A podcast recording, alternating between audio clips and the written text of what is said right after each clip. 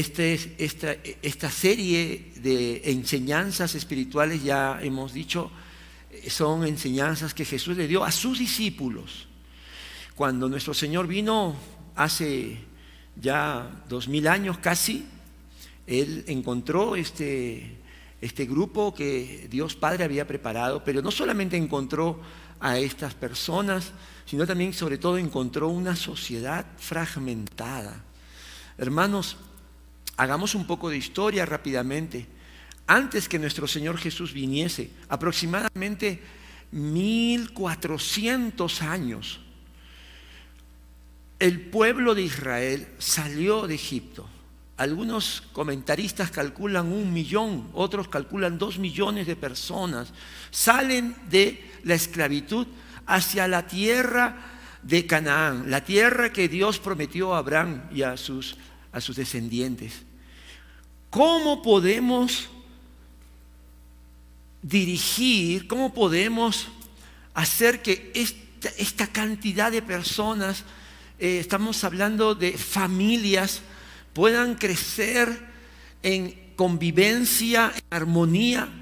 Y el Señor entonces da su palabra da sus leyes morales, da sus leyes civiles, da sus leyes eh, ceremoniales, leyes también sanitarias, porque la palabra de Dios iba a ser la columna, la verdad que sostenga las familias. En el, en el propósito de Dios de, de tener una nación, estaba que esta nación reflejara a las demás, a las demás naciones, a, las demás culturas, eh, el carácter de Dios, el plan de Dios.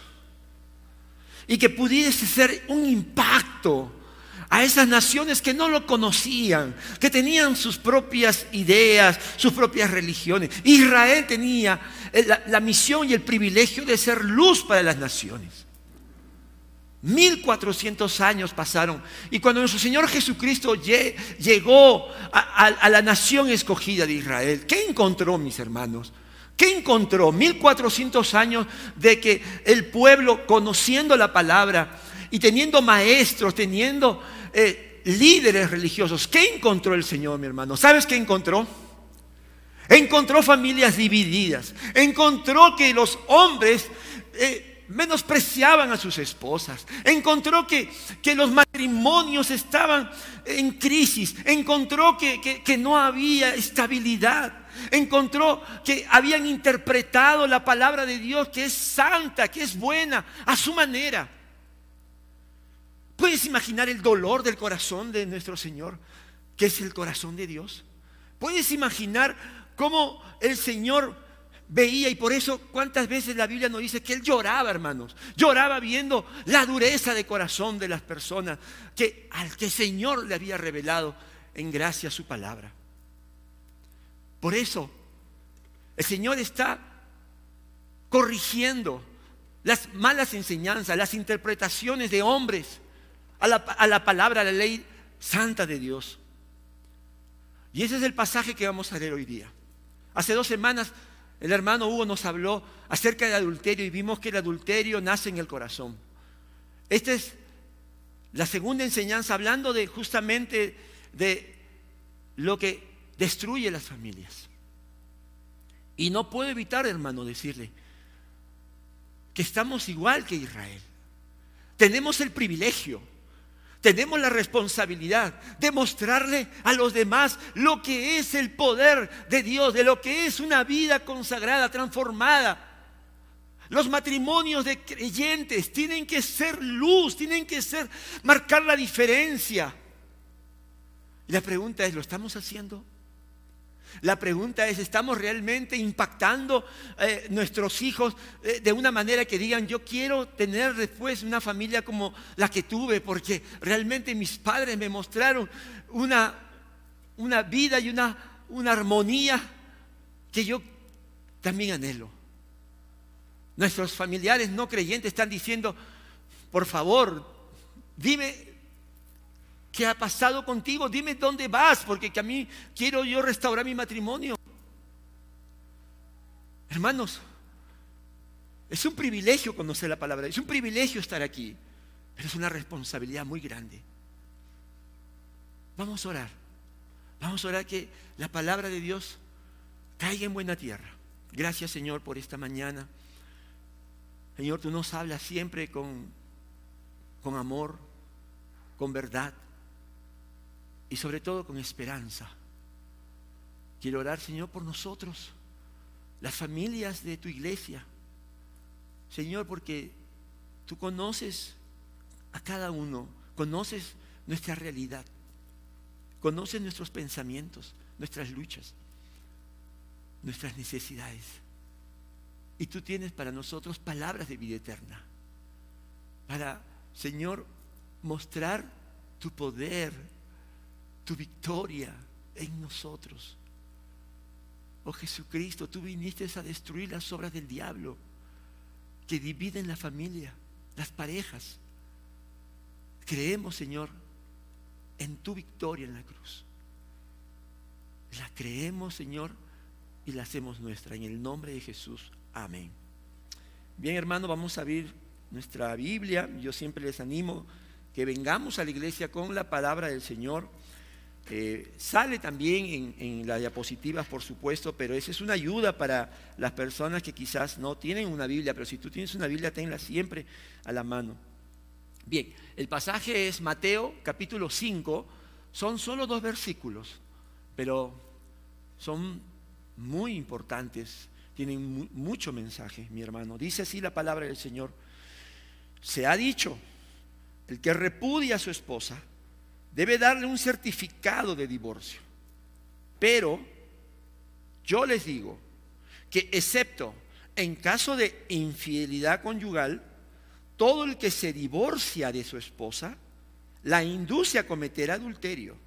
Y el que se casa con la divorciada comete adulterio también. Les decía que el Señor Jesucristo, cuando vino, encontró que las familias, los matrimonios estaban, estaban en una crisis. ¿Por qué? Porque la palabra de Dios no estaba siendo enseñada de manera correcta, de manera espiritual. Señor dice, allí lo que habían tomado era una parte de la ley de Dios, que la vamos a ver ahora, y el Señor dice, se ha dicho, es decir, los maestros, los fariseos, los escribas, los líderes religiosos, han tomado la palabra de Dios y les han enseñado que el que repudia a su esposa debe darle un certificado de divorcio. Esta era parte de la ley de Dios, de la ley que Dios le dio a Moisés. Vamos a ver ahora. Y esto, ¿cómo se entendió? ¿Cómo lo enseñaban?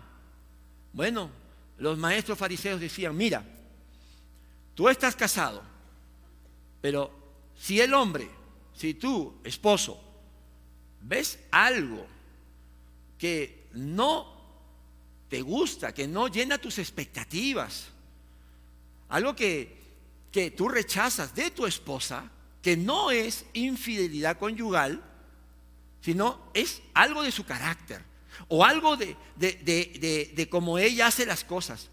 ¿Sabes? Tienes derecho de pedirle el divorcio y dejarla ir. Y el Señor dice, eso les han enseñado. Y eso es lo que yo veo. Y eso es lo que observo. Que se practica como si fuera la voluntad de Dios. Ahora, yo quiero que hacer un paréntesis aquí.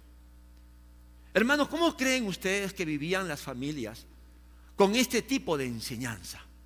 ¿Tú te imaginas al hombre entonces que le enseñan de que él puede y tiene derecho de divorciarse y, y, de abandonar a su esposa porque no le gusta algo de ella? ¿Tú te imaginas entonces cómo eran los hombres? Pues los hombres estaban mirando como si fueran policías a su mujer.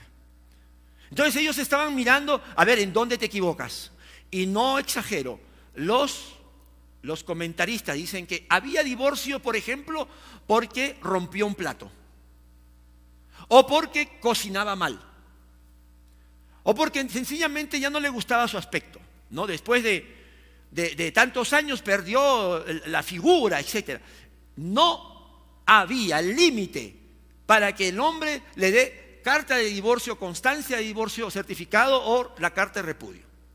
¿Cómo vivía entonces el hombre? El hombre era, un, el hombre era pues una persona que eh, exigía que lo satisfaga mirando siempre a que la esposa a ver qué cosa está haciendo bien o está haciendo mal, porque si no, me divorcio de ti.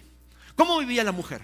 ¿Cómo creen ustedes? A ver, mujeres, ¿cómo creen ustedes que se sentirían si su esposo tiene la ley de Dios, entre comillas, para divorciarte? Pues por supuesto que ellas estaban temerosas, por supuesto que no se sentían seguras, por supuesto que ellas se sentían usadas, porque Dios mío, si yo me equivoco, mi esposo me va a dejar, me va a abandonar y qué será de mí. Y te pregunto, ¿cómo crees que sentían los hijos?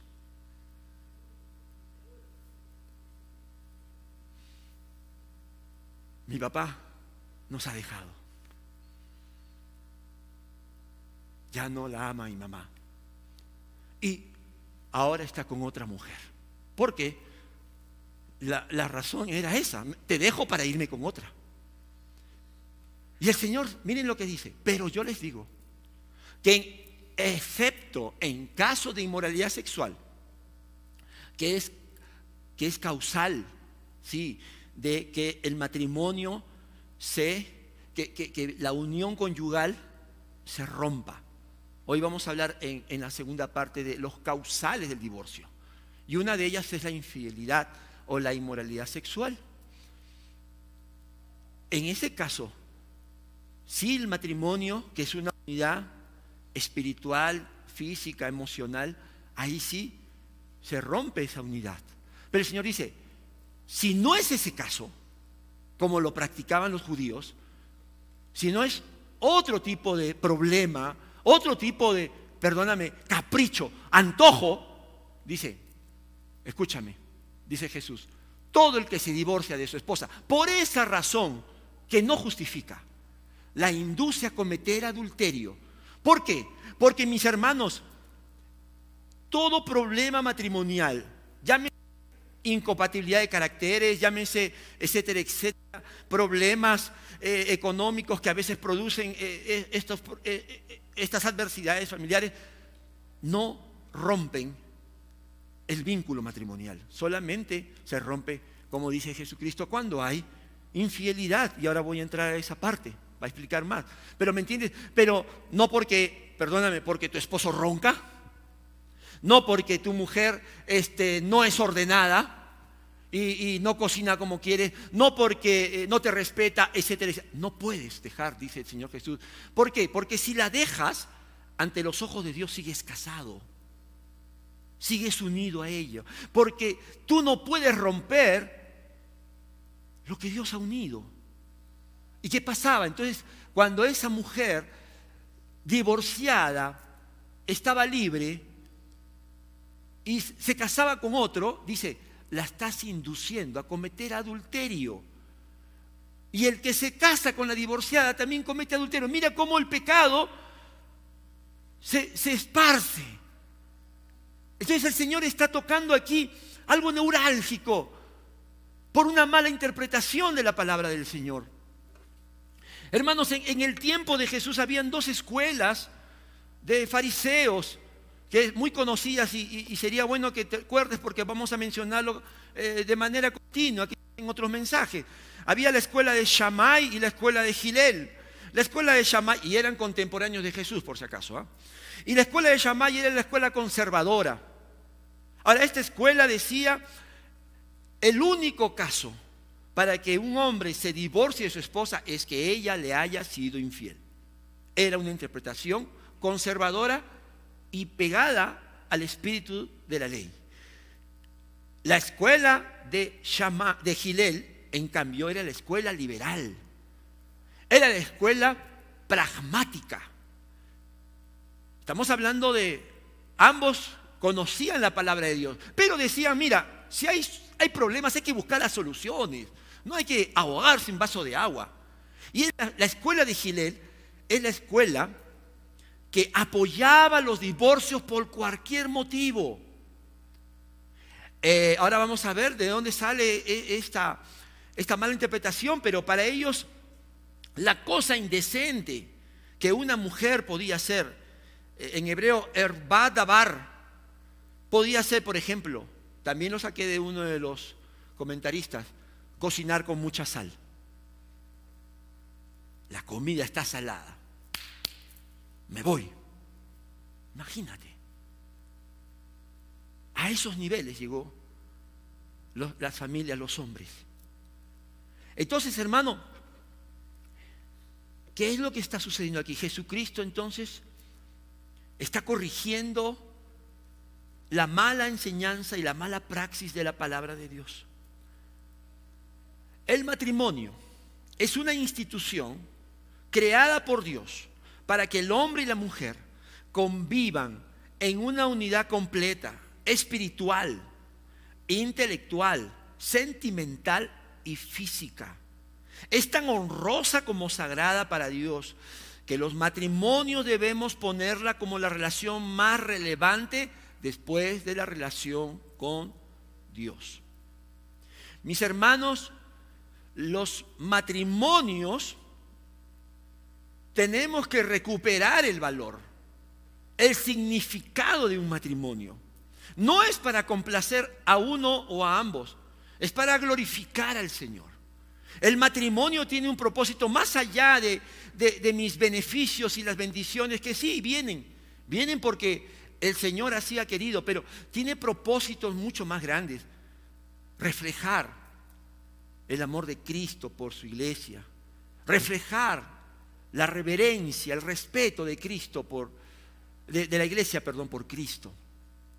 Por lo tanto, mi hermano, no es cualquier relación. El matrimonio no es un juego. El matrimonio no es una aventura. El matrimonio es un pacto. Un pacto que hacemos ante, ante Dios. Un pacto sagrado. Mi hermano, el hombre, por más, perdóname, primer mundo, por más país avanzado, no tiene derecho de cambiar el propósito del matrimonio porque es creación divina. Y quien pone los estatutos, quien pone los propósitos y el funcionamiento es el Señor.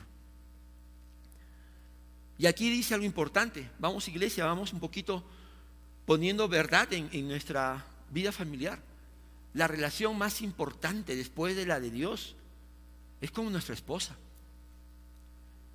Amados, no son los hijos, no son los padres, no son los, incluso, no son los hermanos de la fe antes que tu matrimonio. Es tu esposa, si estás casado. Es tu esposo. Pregunto, ¿estamos viviendo de esa manera? Nuestros hijos saben de que nuestro compromiso con, con nuestro esposo y con nuestra esposa es tan fuerte que incluso el amor que le tenemos a ellos no compite. Nuestros padres saben eso, de que si llega un momento en que no nos gustaría, pero tenemos que escoger entre priorizar nuestra familia, nuestra relación como esposos y tener que estar con ellos, pues tenemos que priorizar donde el Señor nos pide, que es nuestra relación familiar como esposos. Hermano, el gran predicador Dwight L. Moody, esta es una de sus frases, dijo, si un hombre no trata bien a su esposa, no me interesa escucharlo hablar de Dios. ¿Cuánta verdad hay en, ese pensamiento, verdad? Si un hombre no trata bien a su esposa, no está siendo realmente la cabeza, el líder, entonces, ¿dónde está el Evangelio? ¿Dónde está la, vida que, Él dice que tiene? Y esto también, por si acaso, es para el otro lado. ¿ah? Si una mujer no trata bien a su esposo, no me interesa escucharle hablar de Dios. Pensamientos que nos ayudan, hermanos, a, saber entonces cómo estamos. Ahora, ¿de dónde sacaron los fariseos de la escuela de Gilel? esta interpretación. Vamos a la palabra de Dios. Deuteronomio capítulo 24, versículo del 1 al 4. Vamos, Antiguo Testamento, Deuteronomio, el quinto libro de la Biblia. capítulo 24, versículo del 1 al 4. Aquí está la base que usaban para esta interpretación que Jesús corrigió. Dice la palabra de Dios y también va a salir para los hermanos que no tienen Biblia, ¿verdad? Pero tú que tienes tu Biblia, abre tu Biblia, marca tu Biblia. Dice así la palabra del Señor. Yo sí me, gusta leer de, de la Biblia que tengo. Si un hombre se casa con una mujer, pero luego deja de quererla por haber encontrado en ella algo indecoroso, solo podrá despedirla si le entrega, si le entrega un certificado de divorcio. Una vez que ella salga de la casa, podrá casarse con otro hombre. Si ocurre que el segundo esposo le toma aversión y también le extiende un certificado de divorcio y la despide de su casa, o si el segundo esposo muere, el primer esposo, mira, no podrá casarse con ella de nuevo, pues habrá quedado impura. Eso es abominable a los ojos del Señor. Y toma nota, no perviertas la tierra que el Señor tu Dios te da como herencia. Hermano, la manera como nosotros tratamos a nuestro cónyuge, la manera como nuestras familias ven nuestra relación puede ser de bendición o puede ser perversión a nuestra sociedad, a nuestra nación. El Señor dio esta parte de la ley, pero escúchame, esto no era un mandato para que los hombres justifiquen eh, su falta de satisfacción matrimonial. No. Esto, hermano, se conoce, esto es una concesión, es una cláusula de excepción. ¿Me entiende usted?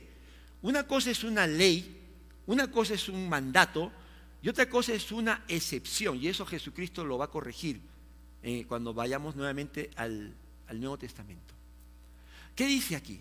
Que si un hombre está casado con una mujer, pero luego deja de quererla por haber encontrado en ella algo indecoroso, erbat dabar en hebreo, algo indecoroso, algo indecente. Dice aquí, puedes despedirla, puedes divorciarte de ella, pero mira, ahí no termina, por eso es hasta el versículo 4.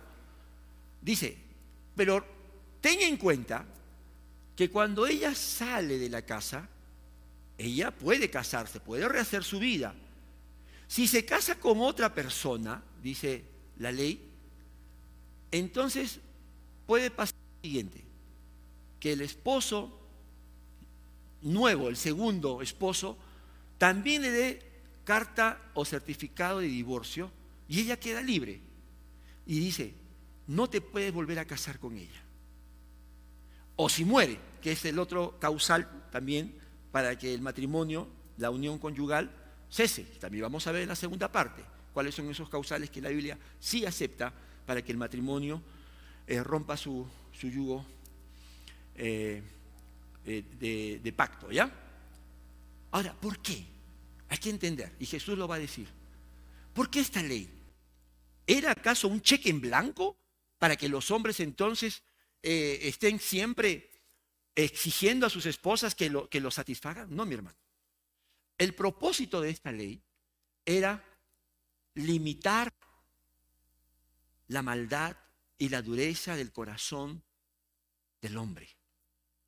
Esta ley lo que quería decir era, mira, si tú estás pensando divorciarte de tu esposo, de tu, de tu esposa, perdón, ten en cuenta que si luego pasa el tiempo y te das cuenta que era una buena mujer, que no vas a encontrar otro como ella. Pero ya, ya, ya, ya, le diste el certificado de divorcio, ya está con otra persona, ¿no? Y luego, si ella estuviera libre nuevamente por muerte del segundo esposo o porque le da el certificado de divorcio, le dice, ni pienses en volver a casarte con ella. ¿Sabes por qué? Porque el matrimonio no es un juego.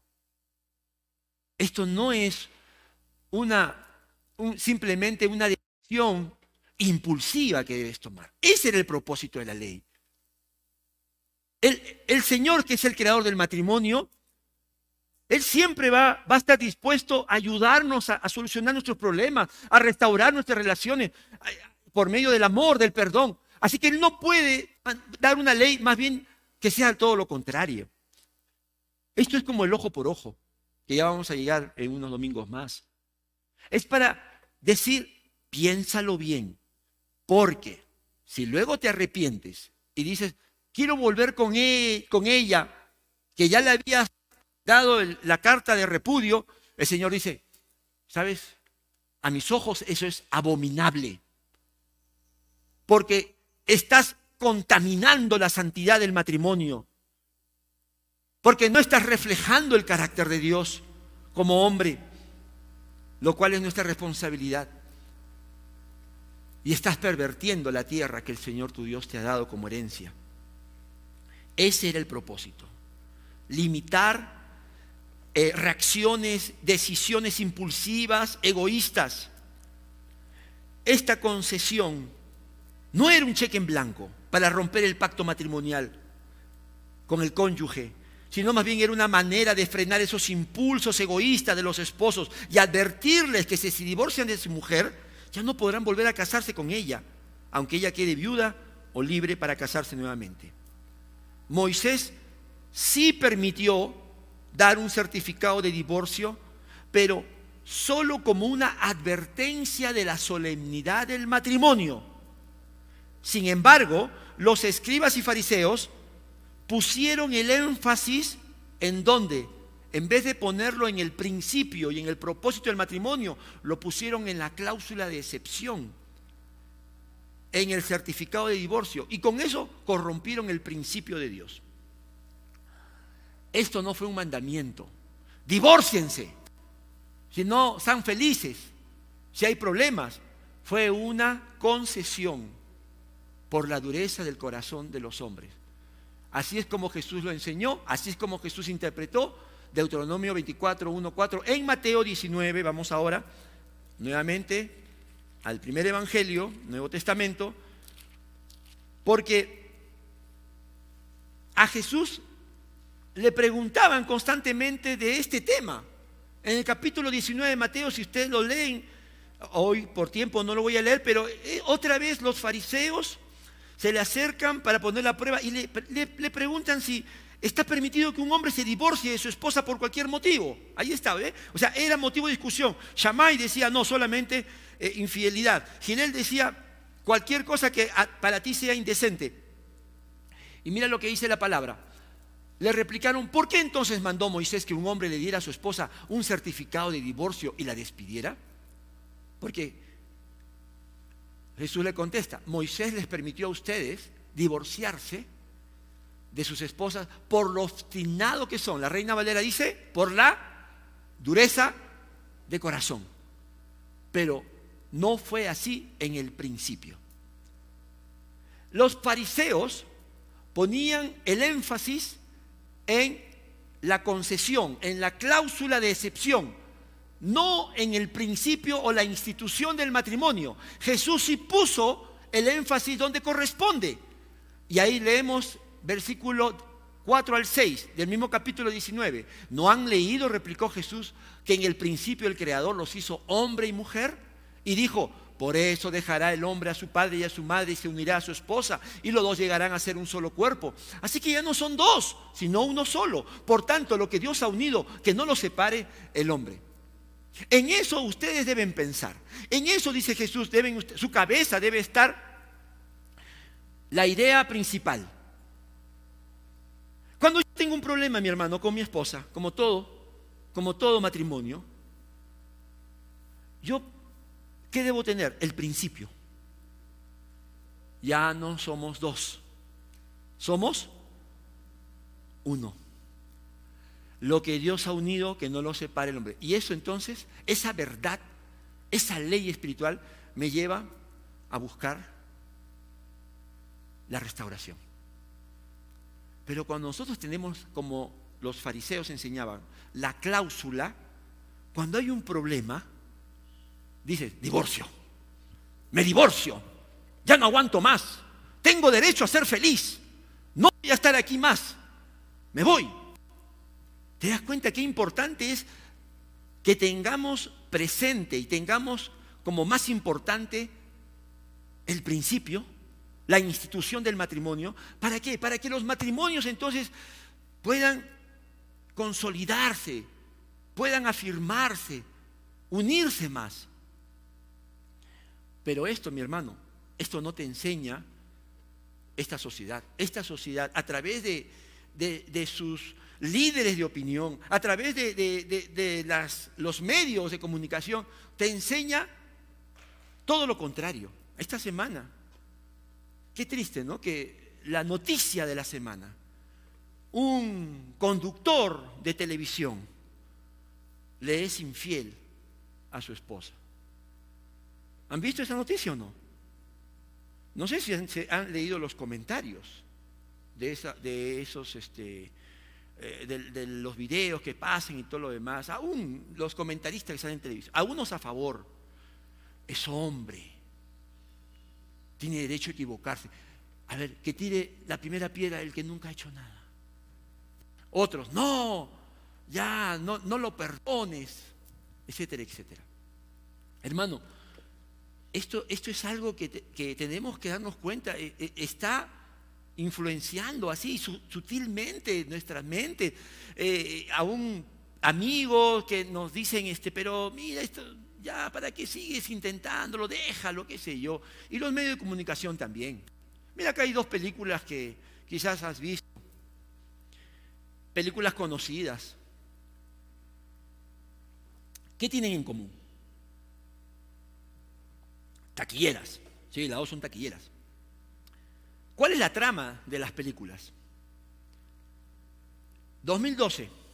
Al fin del mundo, pastor. Ya, pero mira lo que el director hace. Es una pareja que se ha divorciado.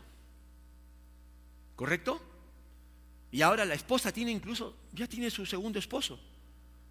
Pero, mira, ¿qué te dice Hollywood? El, primer esposo todavía la ama. Y quiere, quiere, recuperar a su esposa y a sus hijos.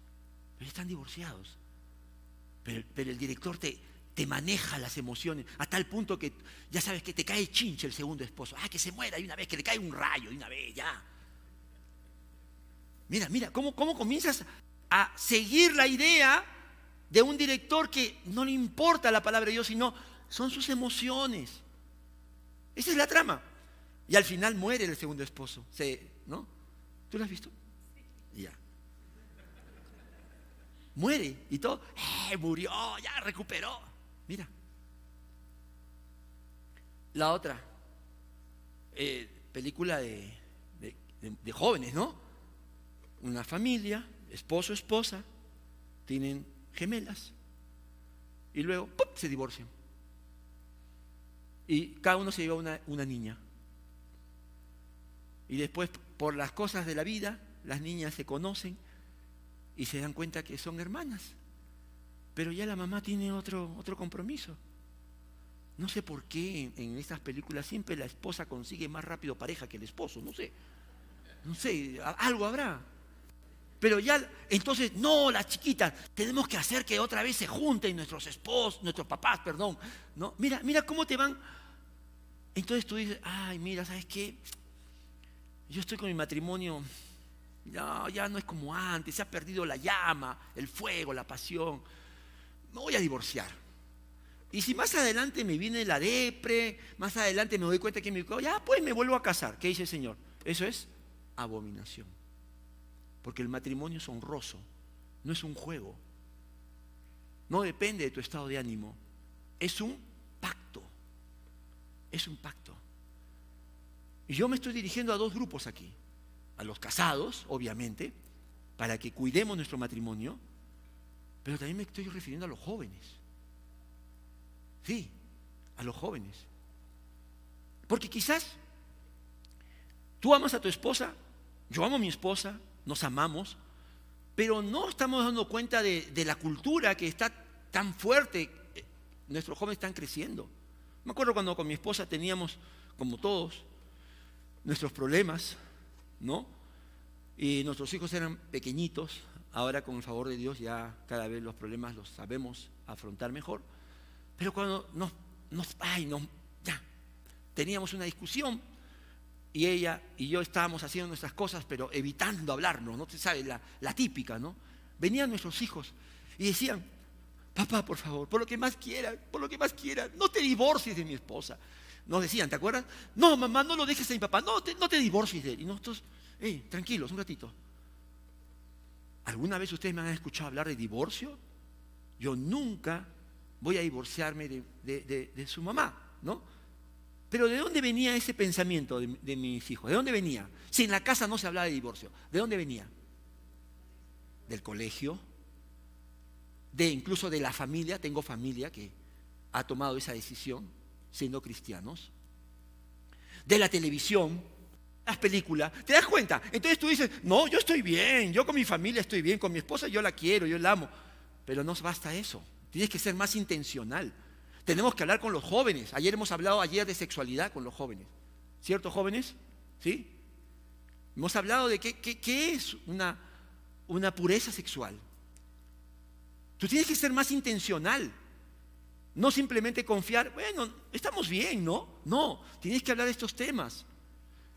Que, tienes que prepararte. Si, eres hombre, tienes un hijo hombre, pues prepárate, hijo, porque vas a tener una gran responsabilidad, pero el Señor te va, te va a ayudar. Y, y, si tienes una hija mujer, prepárala para que sea ayuda idónea. No te confíes.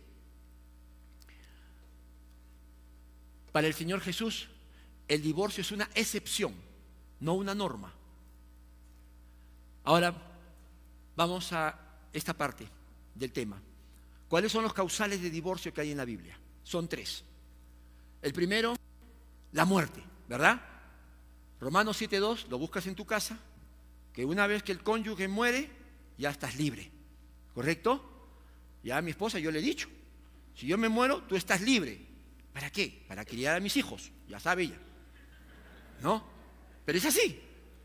Terminado la vida aquí, bueno, yo la esperaré en la gloria a mi, esposa y, a mi familia. Segundo, el adulterio. Mateo 5:32, Jesús dijo, a no ser a causa de inmoralidad sexual, infidelidad, el adulterio, ¿qué sucede con el adulterio? Cuando uno de los cónyuges tiene una relación fuera de su matrimonio que no solo es sentimental, sino también llega a consumarse en una relación de intimidad sexual, está rompiendo el pacto de exclusividad. ¿Me entiende? Ese pacto, acuérdate que el matrimonio es un pacto delante de Dios de fidelidad al cónyuge. Y cuando por razones que, que son variadas. Ojo, yo no quiero dar aquí consejería para cada uno, sería imposible. Si usted quiere una guía espiritual, por respeto a su matrimonio, saque una, una cita. Yo no estoy hablando ahorita de cada situación, estoy hablando de los principios que se aplican a toda familia y a, toda, a todo matrimonio. Entonces, ese adulterio rompe el pacto de fidelidad y a los ojos de Dios ya no son uno, vuelven a ser dos. Ahora, ¿estás obligado a divorciarte por eso? No. En la gracia de Dios puedes perdonar siempre y cuando también haya arrepentimiento. Por eso te digo, estas son cosas que hay que conversarlo, pero ¿me entiendes? No es que haya, fallaste, entonces ahora estoy libre. Mira, que Dios te guía a esa decisión, pero no es obligación, pero sí es un causal de divorcio. Y tercero, Pablo dice en 1 Corintios 7, 15, en el caso que un creyente está casado con un no creyente y ese no creyente no quiere vivir con él, no acepta su fe, ya no, no quiere continuar la relación, el Señor habla a través de Pablo y dice, dale la libertad que él busca. Son los causales. Aquí vemos mal carácter. Aquí vemos este, que la mujer este, ahora eh, ha cambiado, eh, ya no es la de antes, no, ¿verdad? Porque, hermano, el matrimonio es sagrado. Pero voy a llegar al último punto. ¿Qué se hace cuando, por ejemplo, el esposo es violento? ¿Qué se hace cuando el esposo maltrata, humilla a la esposa? La escuela de Shammai diría, aguanta, aguanta. La escuela de Shammai, ¿no? La escuela de Gilel que diría, oye, estás joven, todavía estás churra, ¿no? Todavía puedes rehacer tu vida, etcétera, etcétera. Pero estamos, estamos escuchando lo que el Señor dice y eso es lo que queremos. ¿Quieres bendición en tu vida? Créele a Dios, obedece a Dios, practica la palabra de Dios. Hermanos, entonces son los causales. Hoy tenemos que enseñar a nuestros hijos, a los jóvenes de la iglesia, el valor y la honra del matrimonio con nuestro ejemplo, con el ejemplo, mi hermano. Cuando tú a tu esposa la honras y cuando tus hijos, por ejemplo, quieren, son manipuladores, ¿no? Quieren hacerte pelear o quieren este, indisponerte con ella y tú le dices un ratito, ella es mi esposa y le vas a hablar bien a ella. Pero papá, tú sabes que ella es así, que ella es la mujer que yo he jurado delante de Dios honrarla y tú no la vas a le vas a faltar respeto. ¡Wow! Estás formando un, un temor santo en tus hijos. Cuando tú le das un tiempo exclusivo, hay muchas actividades, hay trabajo y todo lo demás, pero tú dices, chicos, hoy día con tu mamá salimos. Pero papá, que yo también quiero salir. Un ratito, todo tiene su tiempo, ¿no? Hay un orden.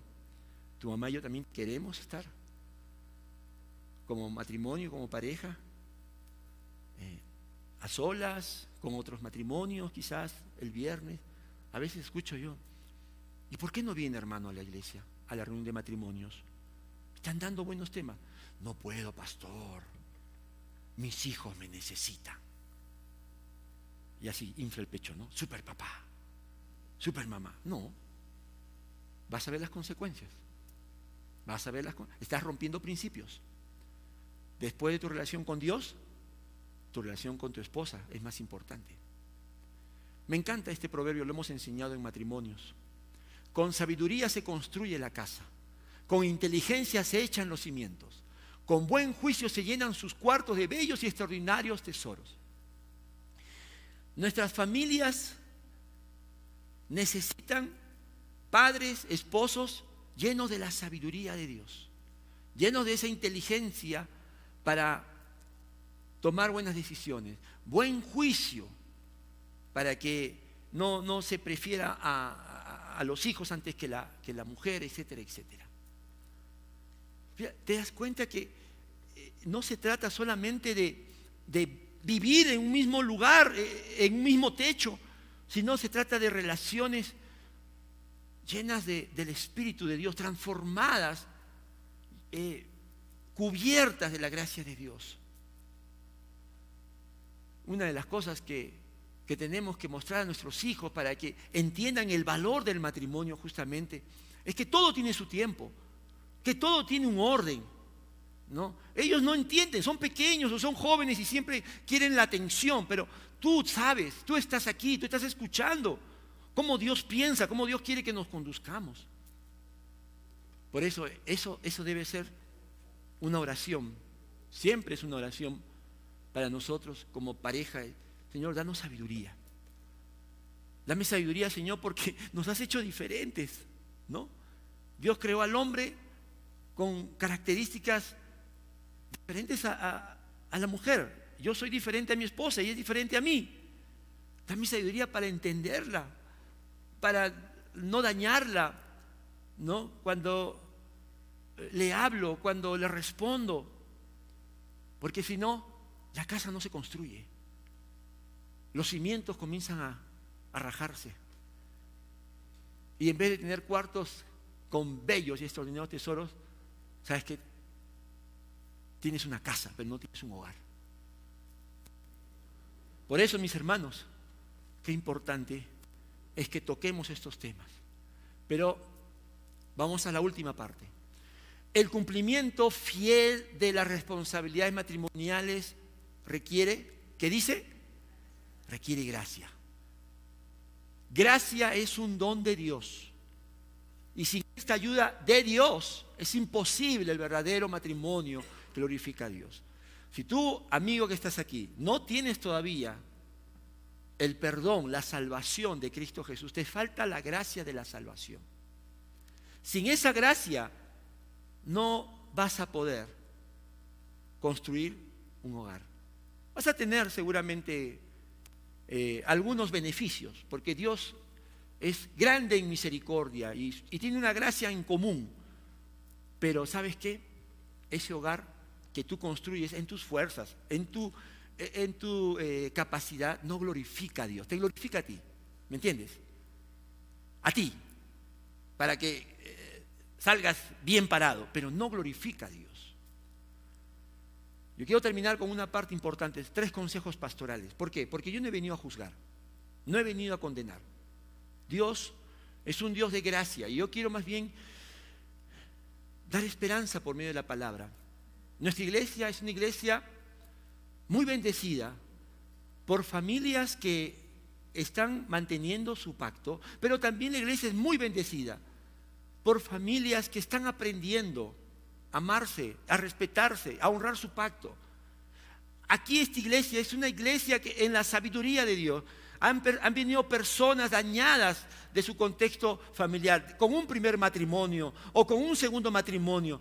Y sabes que no los condenamos, al contrario, vemos la gracia de Dios, vemos el poder de Dios en sus vidas. ¿Me entiendes? Que no se entienda que estamos aquí queriendo eh, poner aquí una valla y decir, entonces todos somos perfectos, todos somos aquí eh, tan, mm, eh, tan iguales que Jesús. No, mi hermano. Todos necesitamos esta gracia de Dios. Pero tenemos que aprender nuestros errores, ¿me entiende?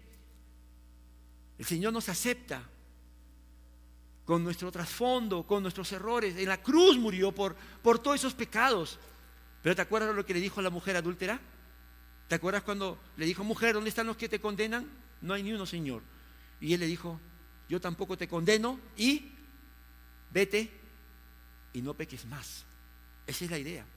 No condenamos a quienes han tomado quizás en su ignorancia, en su dolor, decisiones que no estaban de acuerdo a la palabra de Dios, no lo conocían, o, su, su necesidad emocional fue más fuerte.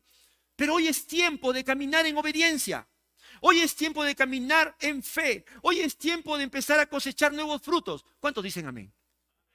¿Te das cuenta? La iglesia, Cristo no condena, Cristo da amor, gracia y esperanza para aquellos que quieren corregir, quieren lo nuevo. Que el Señor siga bendiciendo esta iglesia con familias de todo tipo, pero que empiecen a crecer en la verdad de Dios. Tres consejos pastorales, y con esto termino, no voy a decir nada. Tres consejos pastorales para terminar. ¿Por qué? Porque quiero también ayudar a aquellas parejas que, por ejemplo, son recasados, tienen ya una segunda nupcias. Y han escuchado esta mañana que si te casas con, o sea, que estamos hablando de parejas que no tuvieron problemas de infidelidad sexual, ¿ok? Por otras razones se divorciaron. Dicen, uy, entonces estoy en pecado porque mi esposo no, no me fue infiel, yo me me terminé divorciando porque ya no nos soportábamos. Pero, pastor, usted acaba de decir de que el, yugo sigue.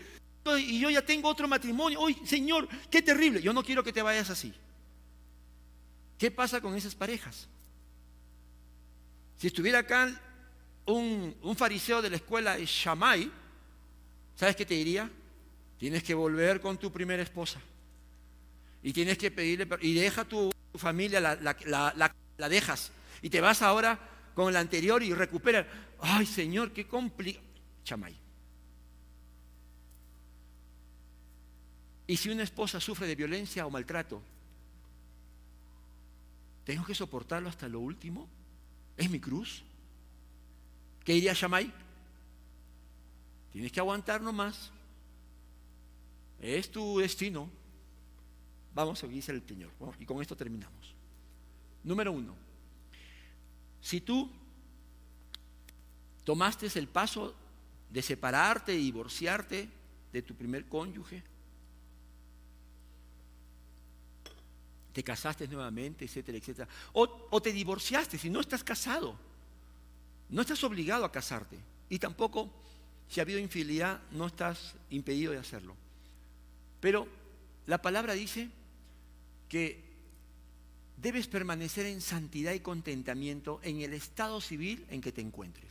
Primera de Corintios 7:24, Pablo hablando a matrimonios, hablando a jóvenes solteros, incluso hablando a separados, a viudas, dice, hermanos, cada uno permanezca ante Dios en la condición en que estaba cuando Dios lo llamó.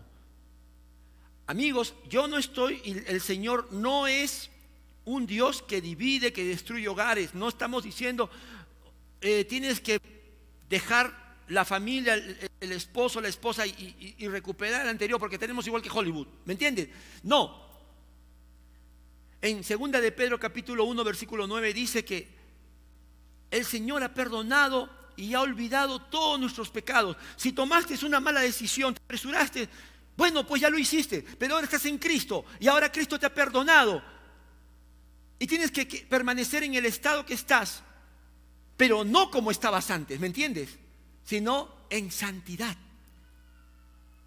Que esa experiencia no haya sido simplemente un accidente, sino que te haya enseñado, porque todo, todo matrimonio que, que, sufre un, un, divorcio, hermano, no es responsabilidad de uno solo. ¿Me entiende? Siempre hay una responsabilidad que el Señor quiere que tú asumas. Y tienes que estar contento porque Dios te llamó, no teniendo la familia perfecta, no teniendo todo como a Él le agrada. Dios te llamó en tu pecado, en tu error, porque te llamó en su gracia. Así que por favor, no malinterpretes la palabra de Dios. Quiero ser bien claro. En el estado que estás, crece, madura, vive en contentamiento. Amén. ¿Está claro? ¿Sí? Y no lo digo yo, lo dice el Señor. Ahora, cuidado con este error. Segundo consejo pastoral. No le des a otros la receta del divorcio como solución a los problemas conyugales. Ese es un error. Cuando uno toma esta decisión, a veces uno quiere como justificarse, ¿no? Mira, yo no te condeno, yo no te juzgo, solo Dios sabe por qué lo hiciste. Ese es algo que tendrás que rendir cuentas al Señor, como yo voy a tener que rendir cuentas también como esposo. Pero tu caso no es el caso de otros. Y a veces en, la familiaridad que hay en la iglesia, viene alguien y te busca y dice, este, oye, hermano, hermana, Tú te has divorciado, ¿no? Sí. Ay, sabes que yo tengo un problema tremendo con mi esposo. ¿Cómo es? Y, ya sabes que le estás, le estás sacando la tarjeta del abogado. Mira, te recomiendo el abogado. Buenazo. No. No. ¿Qué es lo que tiene que estar en nuestra cabeza? El principio. El principio. Cuida tu matrimonio. Cristo puede restaurar tu, tu relación si no ha habido infidelidad, si es, son otros temas, busca ayuda. ¿Te das cuenta? Tu decisión no tiene que ser la decisión de otros. Por eso, míralo cómo piensa Dios. Dios dice, yo aborrezco el divorcio, dice el Señor, Dios de Israel. Y al que cubre de violencia sus vestiduras, dice el Señor Todopoderoso. Así que cuídense en su espíritu y no sean traicioneros. Entonces mi consejo es Hermanos, no estamos avalando. El pastor ha dicho que, uy, ya, entonces puedo divorciarme y me quedo como estoy un ratito. Siempre vamos a ser principistas, siempre vamos a, a ir a la palabra de Dios. Y tienes que, en todo lo posible, buscar la ayuda espiritual, buscar los recursos de Dios que Dios nos ha dado, los recursos espirituales, para que tu matrimonio no se pierda. El yugo no se pierda, no se divida. ¿Ok? Y lo tercero, vamos al último punto. Pastor, pero mi esposo no me, no me honra, me maltrata, me golpea, abusa de mí, y no solo de mí, de mis hijos. El consejo es no te quedes callada. Yo crecí en un hogar así. Y cuando yo le decía, mamá, busca ayuda, mi mamá me decía, no. La ropa sucia se lava en casa. Y no creo que sea la única familia que creció así. ¿Cuánto dolor habrá en el corazón de Jesús cuando veía a las familias divididas? ¿Y cuánto dolor habrá en el Señor cuando ve que cristianos tienen temor de hablar de sus problemas? ¿Por qué? Por orgullo, por vergüenza. Escúchame, la voluntad de Dios no es que tú sufras en tu matrimonio. La voluntad de Dios no es que tú te arrastres ante un hombre que no está reflejando el carácter amoroso y protector de Dios. Dios puso a los hombres como cabeza, pero para servir, para cuidar, para proteger. Y si tu esposo no está cumpliendo con ese rol, no te quedes callada, busca ayuda. La iglesia es una familia y queremos ayudarte con oración, con consejería. El matrimonio tiene que reflejar la santidad de Dios. Y la palabra dice, mira cómo es Dios en el Salmo 68, 5, 6, para, para no, no relacionar a veces a Dios con un padre injusto o con un esposo abusivo. Padre de los huérfanos, defensor de las viudas, es Dios en su morada santa. Dios da un hogar a quién? A los desamparados. Y libertad a los cautivos. Los rebeldes habitarán en el desierto. Los que buscan a Dios recibirán un hogar, amparo, libertad. Aquellos que quieren continuar así. Y hermanos, lo digo aquí con temor, lo digo con, con mucho temor, pero como pastores a veces hemos tenido estos casos. Y hemos ayudado en lo, personalmente, hemos hablado aún con ese no creyente, con ese esposo. He ido hasta su casa, algunos me han recibido, otros no me han querido recibir, pero para eso está una iglesia. Para eso somos familia. Y muchas veces después de intentar y una, y ese hombre no cambia, y eso no se arrepiente, entonces, con la autoridad del Señor, hemos hablado de la tercera, del tercer causal. ¿Se acuerda el tercer causal? El inconverso no quiere vivir no acepta la fe del creyente. Y le hemos dicho a esa mujer, has hecho todo lo posible delante de Dios. Puedes dar el paso de divorcio. Son casos muy especiales, no lo recomiendo, ¿me entiende? Pero quiero que usted entienda lo que quiero decir. Dios no te ha puesto en un matrimonio para que pagues tus culpas, para que sufras. Ese no es el propósito. Y por eso quiero terminar orando para que crezcamos como familias, crezcamos en la verdad. Y que si el Señor te ha hablado, hermano, respóndele hoy. Y oremos por nuestros hijos, los jóvenes, porque ellos reflejarán la buena enseñanza, el ejemplo que le hemos dado.